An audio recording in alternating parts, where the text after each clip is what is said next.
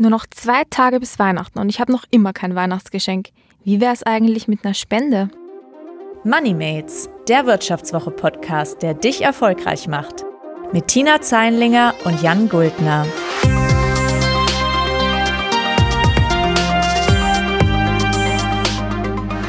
Herzlich willkommen zu Moneymates. Jede Woche picken wir uns ein Thema raus, das euer Konto hoffentlich voller und eure Karrieren hoffentlich steiler macht. In jedem Fall ist unser Ziel, dass ihr nach dem Hören ein bisschen schlauer seid. Mein Name ist Jan Guldner, ich bin Redakteur bei der Wirtschaftswoche. Und ich bin Tina Zeinlinger, Redakteurin bei der Wirtschaftswoche. Und wir sind hier nicht nur zum Quatschen, sondern wir tun auch was für unser Geld oder für euer Geld, äh, besser gesagt. Äh, zumindest macht das dann Tina. Die stürzt sich regelmäßig in wagemutige Selbstversuche, berichtet dann, wie es ihr ergangen ist, was gut, was schlecht gelaufen ist. Und man könnte sagen, sie macht die Arbeit, damit ihr das am Ende nicht tun müsst. Genau, und ja, was soll ich sagen? Weihnachten steht quasi vor der Tür, nur noch zwei Tage, dann kommt das Christkind und ich habe noch immer immer kein Geschenk. Deswegen einfach mal die Frage, warum nicht einfach eine Spende verschenken? Ist auf jeden Fall eine gute Idee, glaube ich. Und du wärst auch nicht in schlechter Gesellschaft. Rund 20 Millionen Menschen haben das im vergangenen Jahr nämlich so gemacht, dass sie was gespendet haben. Mehr als 5 Milliarden Euro kamen dabei zusammen und stolze Summe. Einige waren sicher dabei, die das auch als Geschenk verpackt haben. Ja, und einer, der das ähm, auch schon gemacht hat und ich glaube auch schon ein bisschen öfter gemacht hat, ist der Martin Gerd. Er ist mein Kollege aus dem Geldressort der Wirtschaftswoche und er hat mir letztens erzählt, dass er und seine Frau sich öfters mal einfach gegenseitig eine Spende zu Weihnachten oder auch zu Geburtstagen schenken. Ich muss ehrlich sein, ich habe das selbst noch nicht gemacht und habe von diesen Spendengeschenken bis dato auch noch gar nicht so viel mitbekommen. Aber dachte mir, vielleicht ist einfach mal ein guter Zeitpunkt, um sich das mal ein bisschen erklären zu lassen. Und ja, was Martin davon hält und warum er das tut, das hört ihr jetzt. Also bei meiner Frau und mir gibt es so ein Ritual oder gab es ein Ritual, dass wir morgens beim Frühstück so ab dem 1. November uns gegenseitig gefragt haben, was wir uns denn schenken wollen. Und irgendwann war mir das zu stressig und mir kam die Idee, gibt es da nicht eine andere Lösung, wenn man schon so viel wie alle Wünsche erfüllt hat. Und dann kamen wir halt zum Schluss, wäre es nicht eine schöne Idee, einfach zu sagen, jeder sucht eine Organisation aus, an die man spenden kann und der jeweils andere überweist den Betrag. Dann hat man was Gutes getan und gleichzeitig ein schönes Gewissen. Und im Grunde genommen hat man da das ideale Geschenk für Weihnachten gefunden. Und welche Organisationen habt ihr euch da so rausgesucht? Also ich habe alleine mal angefangen mit der Bergrettung. Das hatte den Hintergrund, dass ich mal bei einer Bergtour einen Unfall hatte. Man hat mir geholfen. Das war allerdings nicht die Bergrettung, sondern ich habe dann aber irgendwie bin zur Entscheidung gekommen, das wäre ganz gut, mal denen etwas zu spenden. Und das war der Ausgangspunkt zu sagen, okay, wir machen mal dieses Prinzip bei Weihnachten und ich habe zuletzt beispielsweise für Ärzte ohne Grenzen gespendet. Und ähm, für wen spendet ihr dieses Jahr? Da sind wir noch nicht einig geworden. Da müssen wir mal schauen. Vielleicht auch etwas, was mit Corona zu tun hat. Das wäre vielleicht auch mal eine nette Idee, dass wir mal wegkommen von den üblichen Empfängern und uns etwas ausdenken, was wirklich hilft gegen die Pandemie. Also anscheinend hat Martin zwei Tage vor Weihnachten auch noch nicht so ähm, entschieden, für wen er quasi spendet. Aber ich muss sagen, das klingt eigentlich schon nach einer ganz guten Sache. Aber wenn man sich das Angebot am Markt so ansieht, dann gibt es natürlich sehr, sehr viele verschiedene Anbieter. Ja, in jedem Fall. Also es gibt da tausend Möglichkeiten. Du kannst irgendwie, äh, wenn du aus dem Supermarkt kommst, in den Klingelbeutel was werfen, wenn da Leute stehen von Amnesty International oder so. Du kannst aber auch bei der Kirche was spenden. Du kannst zu den großen Hilfswerken gehen, wie äh, UNICEF oder Ärzte ohne Grenzen, was, glaube ich, Martin auch gesagt hat. Wie man da halt rausfindet, welche Organisation die richtige ist, das ist mir auch noch nicht so ganz klar. Also ich habe mir gedacht, man könnte ja zum Beispiel sagen, okay, meine Oma ist besonders tierliebend und da kommen von vornherein schon mal nur Tierschutzorganisationen in Frage also die Vier Pfoten oder der Deutsche Tierschutzbund oder WWF, also diese Organisation mit dem Panda als Logo. Oder man sagt, meine Freundin geht regelmäßig auf Friday for Futures Demo und ich spende einfach was für Greenpeace. Für meine Mutter wird wahrscheinlich eher eine Spende in Frage kommen, die irgendwie Kindern zugutekommt. Hm, Welthungerhilfe, UNICEF oder derartiges, aber jetzt wirklich so den letzten Kniff habe ich noch nicht heraus, wie ich jetzt eine richtige Spende finden würde. Ja, das ist interessant, weil man ja die Auswahl eigentlich ganz gut treffen kann. Du kannst halt eben sagen, Kinder, Tiere, was auch immer, Natur, aber wo dein Geld am Ende dann den meisten Impact hat, also wo das am meisten bewirkt, das ist ja eigentlich ganz, ganz spannend mal zu überlegen. Äh, und das ist auch gar nicht so trivial rauszufinden. Ich würde sagen, das klingt irgendwie ein bisschen nach einem sehr ökonomischen Ansatz. Also irgendwie Nutzenmaximierung beim Spenden sozusagen. Also mein VWL-Professor würde wahrscheinlich sagen, Wir suchen das gesellschaftliche Optimum deiner Spende. Wir wollen also wissen, bei welcher Organisation oder im besten Fall bei welchen Organisationen erziele ich mit einem gespendeten Euro den größten Mehrwert. Genau, wir machen hier einen kleinen Grundkurs VWL für Anfänger im Spenden und äh, dazu haben wir mal tatsächlich auch mit einem Volkswirt gesprochen, Sebastian Schwieker, der geht der Frage nämlich schon seit einer geraumen Zeit hinterher und der hat nämlich die Seite effektiv-spenden.org ins Leben gerufen. Äh, der findet es nämlich super, wenn man spendet, aber der dachte, wäre doch besser, wenn die Spende, sagen wir mal, 1000 Kindern statt 100 Kindern hilft oder dass meine Spende 10 statt einer Tonne CO2 spart. Und um das herauszufinden, wie das am besten geht, sammeln er und seine Kollegen, was Forscher so darüber herausfinden, welche Organisation besonders effektiv mit Spendengeld umgeht äh, und die leiten daraus Empfehlungen ab, wo wir als ja, neue Spender mit unserem Geld am meisten bewegen können. Die Forscher, äh, mit denen wir zusammenarbeiten, haben unter anderem die folgenden Kriterien ins Auge gefasst, die ich auch selber ganz nachvollziehbar finde. Also erste Voraussetzung, äh, für eine Organisation, damit sie äh, von uns empfohlen wird, ist Transparenz. Also die Organisation muss natürlich transparent sein, ähm, muss einem Einblicke werden können, ähm, dass man überhaupt beurteilen kann, äh, was die macht und wie gut sie es macht. Ja, alles, sonst bringt alles andere nichts.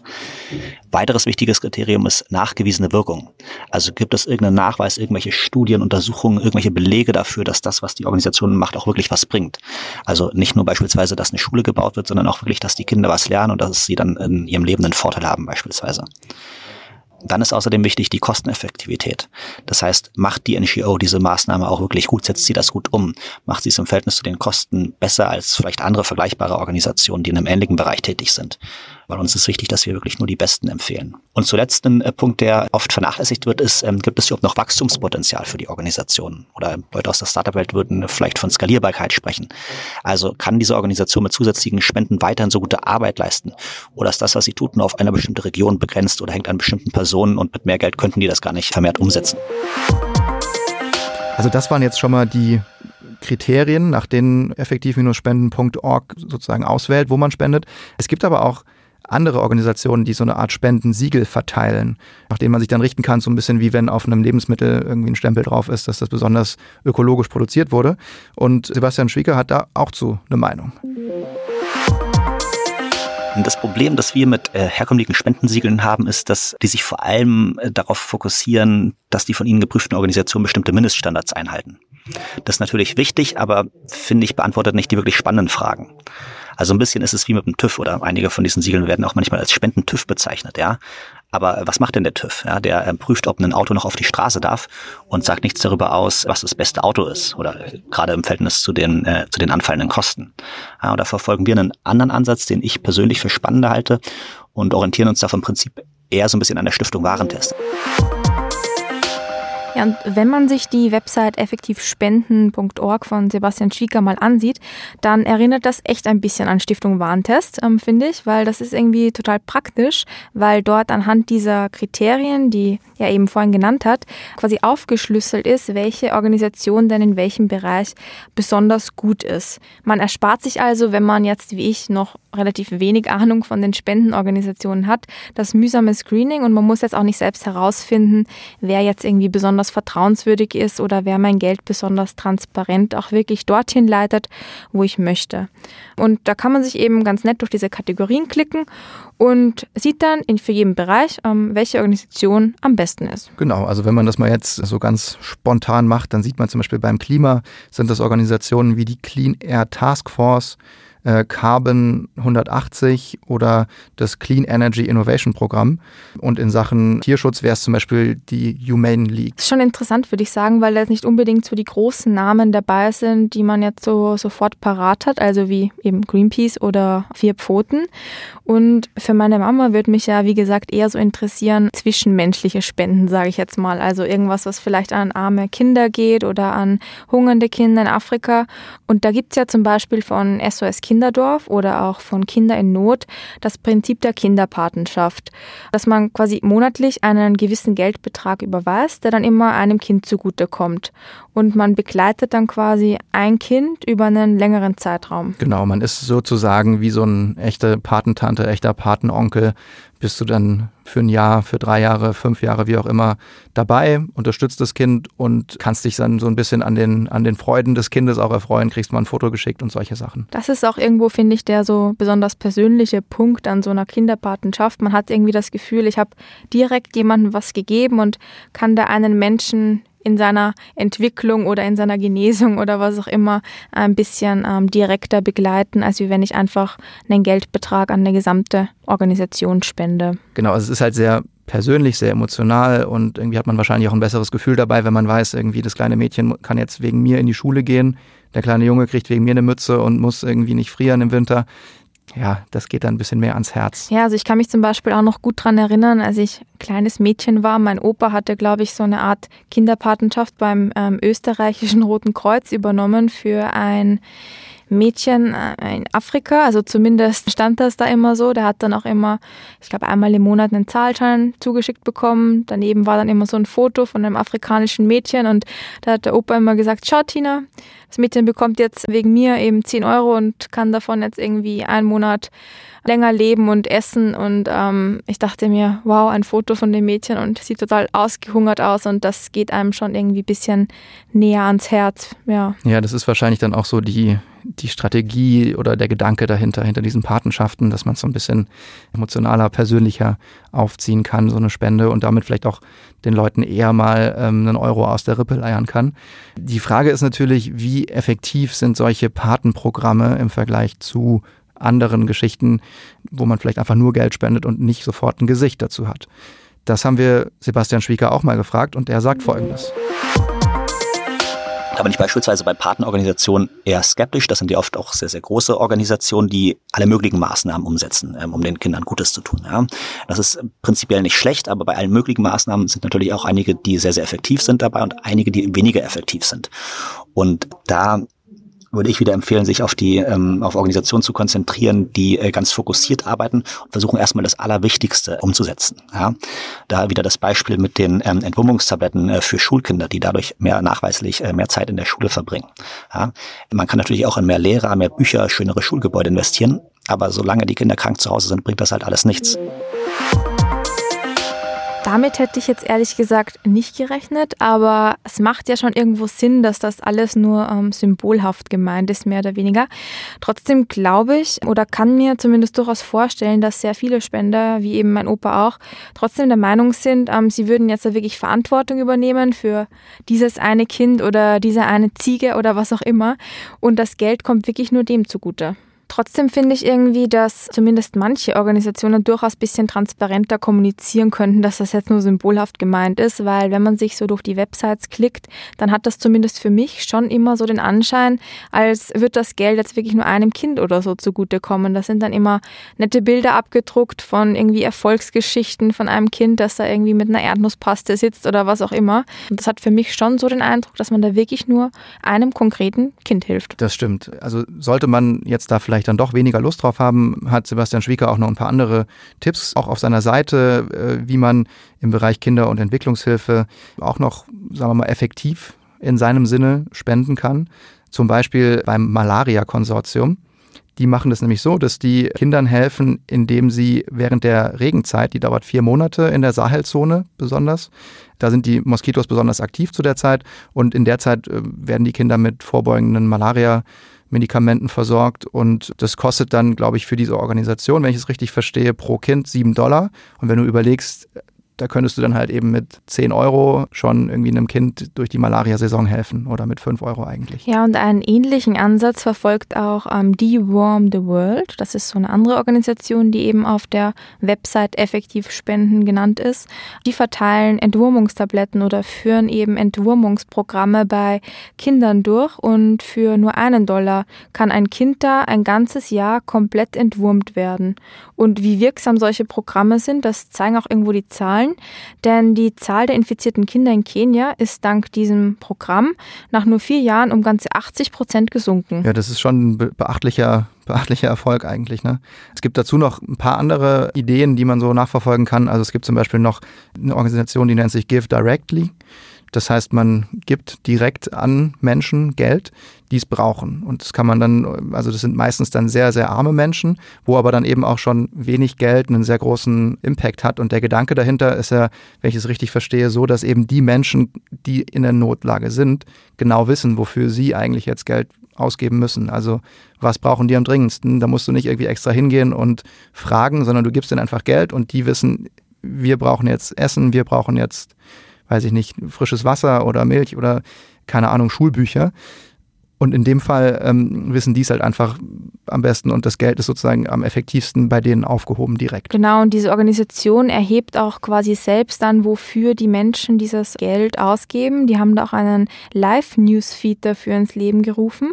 Auf dem kann man dann als Spender ganz genau nachverfolgen, ähm, für welche Dinge die Empfänger die Geldtransfers ausgeben.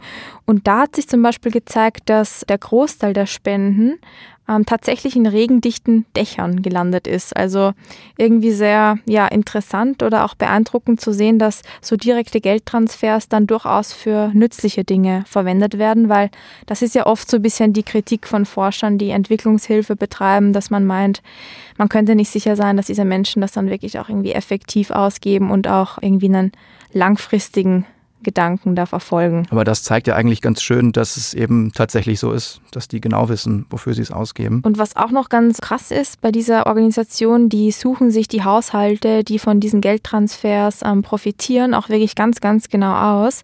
Also die machen das in verschiedenen Schritten. Zuerst mal schauen die anhand von statistischer Daten, wo leben wirklich die Ärmsten der Armen. Und dann gehen die aber wirklich auch in die Gemeinden und besuchen diese Haushalte und checken die Identität von diesen Menschen und schauen sich das eben ganz, ganz genau an, um da eben auch Betrug vorzubeugen. Also auf jeden Fall eine ähm, ganz interessante und äh, auch offenbar sehr effektive Weise, Geld zu spenden. Wenn man sich das mal so anguckt auf effektiv-spenden.org, ist auch mal eine Zahl genannt, wie effektiv das dann eigentlich am Ende ist. Und da steht, die gelisteten Top-Organisationen sind bis zu 100 Mal effektiver als vergleichbare Organisationen. Das ist natürlich im Einzelfall anders, aber natürlich ganz interessant.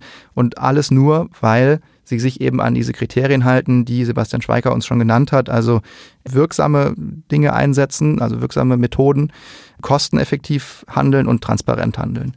Und ein weiterer Punkt ist da auch noch interessant, was er auch schon sagte, dass die alle halt großes Wachstumspotenzial haben. Also dass sozusagen der das ist ja auch wieder das, das ökonomisch gedacht, irgendwie man, man mit dem Euro auch in Zukunft noch äh, viel bewirkt und nicht nur jetzt sozusagen schon an der Grenze ist. Mhm.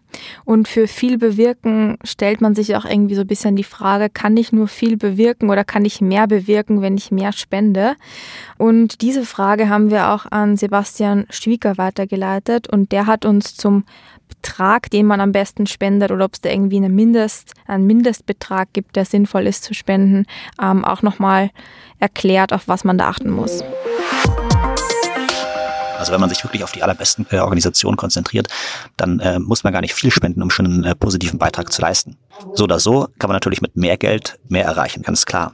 Und ich bin ja selber ziemlich begeistert und auch beeindruckt, dass ich inzwischen relativ viele Leute kenne, auch teilweise Menschen, die über unsere Plattform spenden, äh, die bis zu zehn Prozent ihres Einkommens spenden. Ja. Das klingt natürlich erstmal wahnsinnig viel, aber gerade wenn man ja sozusagen als Berufseinsteiger äh, drüber nachdenkt, was heißt denn das ganz konkret? Ja, und oft heißt es für viele Leute oder auch Menschen, die sonst das Glück hatten, vielleicht eine Beförderung zu bekommen oder Lohnsteigerung erlebt haben, dass wenn man zehn Prozent spendet, dann lebt man vielleicht ähm, so wie vor eins, zwei oder meinetwegen fünf Jahren. Und da war jetzt auch nicht zwangsweise alles schlecht. Also insofern genau, möchte ich anregen, mal drüber nachzudenken, ob man nicht sogar noch großzügiger sein kann und statt ja in zusätzlichen Konsum äh, zu investieren, vielleicht irgendwie versucht, die Welt für andere Menschen äh, besser zu machen, die nicht so viel Glück hatten. Ja, also anregen, großzügiger zu sein. Also wenn ich mir das so anhöre von Sebastian Schwieker und jetzt da mittlerweile auch von Martin weiß, dass er öfters mal spendet, dann fühlt man sich schon so ein bisschen unter um, Druck gesetzt, würde ich sagen. Um, so ein bisschen sozi unter sozialem Druck, auch endlich mal was Gutes zu tun und zu spenden. Und vor allem, wenn es da jetzt auch auf Facebook ja seit neuestem immer diese ähm, Spendenaufrufe gibt, wo man irgendwie zum Geburtstag den Facebook-Freunden ähm, Geld überweisen kann. Also ich weiß nicht, Jan, wie es äh, dir dabei geht, aber ich verspüre da schon so ein bisschen den sozialen Drang, auch was zu tun. ich glaube, das ist ein guter Drang. Ich hatte das auch schon ein paar Mal bislang gemacht, also mal für Greenpeace äh, keine Ahnung, hatte ich mal so einen 5-Euro-Dauerauftrag im Quartal, was natürlich jetzt sehr wenig eigentlich ist, aber das war noch zu Studiezeiten. Ich habe mal fürs DRK gespendet. Wir haben gerade auch für so eine Frauenhilfsorganisation eine Spende laufen, ich glaube monatlich 20 Euro. Und klar, und man gibt halt ab und zu mal einfach Leuten, die man auf der Straße sieht, dann quasi die um Geld fragen, Geld.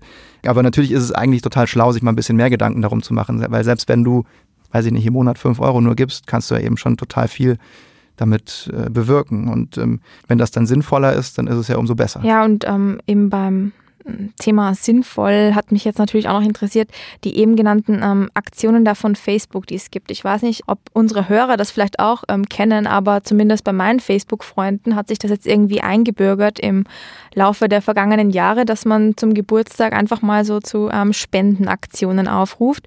Und ich dachte mir, wenn wir den Sebastian Schwieker schon mal am Apparat haben, dann will ich von dem auch gleich mal wissen, ähm, was sich hinter diesen Facebook-Aktionen eigentlich verbirgt, ob es irgendwelche versteckten Gebühren gibt, wenn ich da jetzt Geld über Facebook verweise und wie sinnvoll solche Facebook-Spenden eigentlich sind. Also bei Spenden über Facebook fallen erstmal keine Gebühren an, beziehungsweise werden, soweit ich weiß, von Facebook übernommen. Was eventuell etwas schwierig werden kann, ist die Ausstellung von Spendenquittungen. Also wem das wichtig ist, der sollte sicherheitshalber einfach nochmal bei der Organisation nachfragen, ob er auch bei einer Spende über äh, Facebook eine Spendenquittung erhalten kann. Ansonsten ist natürlich eine gute Möglichkeit, ähm, genau, der Welt äh, mitzuteilen, äh, dass man sich engagiert, dass man sich für andere engagiert, dass man spendet und ähm, kann so eventuell auch äh, andere Leute zum Nachahmen animieren. Also insofern finde ich das jetzt prinzipiell nicht verkehrt. Das klingt ja dann doch erstaunlich optimistisch für Facebook. Also irgendwie hätte ich jetzt gar nicht gedacht, dass Facebook da so gut bei wegkommt. Also ich auch nicht. Also ich dachte mir so, Facebook eher so der Bad Guy, also dass mhm. die mal irgendwie so sozialen Impact erzielen wollen. Hm. Ja, irgendwie glaubt man da auch immer so an irgendeinen Hintergedanken, glaube ich, bei der Firma mittlerweile. Ja, wobei ich glaube, so ein bisschen ein Marketinggedanke ist da vielleicht auch dahinter, dass man einfach sagen möchte, okay, wir ähm, setzen jetzt nicht nur auf Influencer und auf oberflächliche Menschen, die mit ähm, Likes irgendwie ihr Ego pushen wollen, sondern wir zeigen, unsere Mitglieder sind auch total sozial engagiert und wir als Unternehmen sind das natürlich auch. Mhm, ja klar, der Klassiker. Bisschen Purpose Washing, wie man heutzutage sagt. Ich glaube, grundsätzlich ist es ja auch gut, dass es so ein bisschen mehr dann in den Alltag übergeht, dieses über Spenden überhaupt mal nachzudenken, weil du ja eben nicht nur an Weihnachten eben über Spenden nachdenken solltest, denke ich mir. Erstens mal freuen sich natürlich Leute auch einfach so über Geschenke. Also das heißt, du musst denen nicht quasi äh, bevormunden und sagen, hier ist übrigens dein Spendengeschenk und ich werfe es jetzt schon mal ein.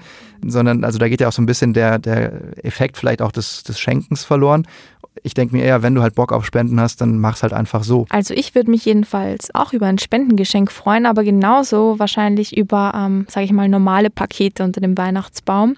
Denn wie viel Mehrwert ein solches Spendengeschenk verursacht, hängt ja auch immer irgendwie so ein bisschen davon ab, wie sehr sich dann der Beschenkte über dieses Spendengeschenk freut. Und ähm, Sebastian Schwieker sieht das ähnlich. Das hängt aus meiner Sicht ganz äh, vom Beschenkten ab. Also mir persönlich würde man damit eine Freude machen. Aber wenn ich an meinen inzwischen sechsjährigen Sohn denke, der wäre vermutlich eher enttäuscht, wenn ich ihm eine Spende schenke. Insofern, genau, einfach drüber nachdenken, um wen es geht. Na gut, dann wissen wir jetzt schon ein bisschen mehr darüber, wie wir effektiv spenden können. Ähm, es kann total sinnvolles Weihnachtsgeschenk sein. Es kann aber auch so total sinnvoll sein, wenn wir einfach den richtigen Organisationen unser Geld zur Verfügung stellen. Wo man diese richtigen Organisationen findet und ähm, wie man sozusagen eine richtige oder eine effektive Spendenorganisation ausfindig macht, das findet ihr einerseits bei Sebastian Schwieker unter effektiv-spenden.org. Und äh, weitere Infos werden wir euch natürlich in den Show Notes verlinken. Und bevor wir euch jetzt in die Weihnachtsfeiertage und ins gemütliche Beisammensein und Kekse essen mit der Familie entlassen, gibt es wie jede Woche natürlich noch unsere Börsenboomer. Und diesmal ist das der Martin Gerd, den ihr vorhin schon gehört habt. Er hat diese Woche ähm, ein echtes Steuerzuckerl für euch parat, denn er verrät euch jetzt, wie ihr euer Spendengeschenk sogar von der Steuer absetzen könnt. Eine Spende von der Steuer abzusetzen ist kein Hexenwerk. Man muss sich nur an bestimmte Schritte halten. Was ist der erste Schritt? Man muss sich anschauen, wem überweise ich das Geld? Ist es eine gemeinnützige Organisation? Erfüllt die bestimmte Bedingungen? Wenn das so ist, kann ich die auch steuerlich absetzen. Wichtig ist, dass diese Organisationen in Deutschland ihren Sitz haben. Nur dann habe ich auch den Steuervorteil. Dann fragen sich natürlich auch viele, wie viel kann ich überhaupt spenden? Ja, das ist gedeckelt und abhängig vom jeweiligen Einkommen. Also jährlich bis zu 20 Prozent sind möglich. Wenn jemand die über diese Grenze hinaus spendet, kann er diesen Betrag auch auf nächste Jahr übertragen und dann den Steuervorteil nutzen. Also wenn man beispielsweise 2020 25 Prozent spendet, könnte man die übrigen 5 Prozent auch 2021 übertragen. Dann ist es so, dass das Finanzamt natürlich auch einen Nachweis möchte. Das heißt, ich muss dem Finanzamt eine Spendenbescheinigung der Organisation vorlegen. Das machen die in der Regel auch, weil sie natürlich daran interessiert sind, dass möglichst viele Geld an sie überweisen und auf dieser Bescheinigung sollte dann eben halt der Adressat und der jeweilige Zweck der Spende angegeben sein. Nun haben wir ja eine besondere Situation. Wir haben eine Corona-Pandemie. Äh, daher hat die Bundesregierung die Vorschriften für die steuerliche Absetzbarkeit von Spenden gelockert. Das heißt, ich brauche nicht unbedingt eine Spendenbescheinigung, wie ich sie jetzt im Allgemeinen beschrieben habe. Es reicht ein Kontoauszug, in dem dann eben halt der Empfänger genannt wird und der Verwendungszweck. Und dann kann ich eben halt bis zum Ende dieses Jahres die Spende steuerlich absetzen. Und das war's für heute von den Moneymates. Ich sage vielen Dank fürs Zuhören und bis zum nächsten Mal. Und ich sag Servus, Pfitti und Baba. Das war Moneymates, der Wirtschaftswoche-Podcast, der dich erfolgreich macht. Mit Tina Zeinlinger und Jan Guldner. Produziert von Anna Hönscheid.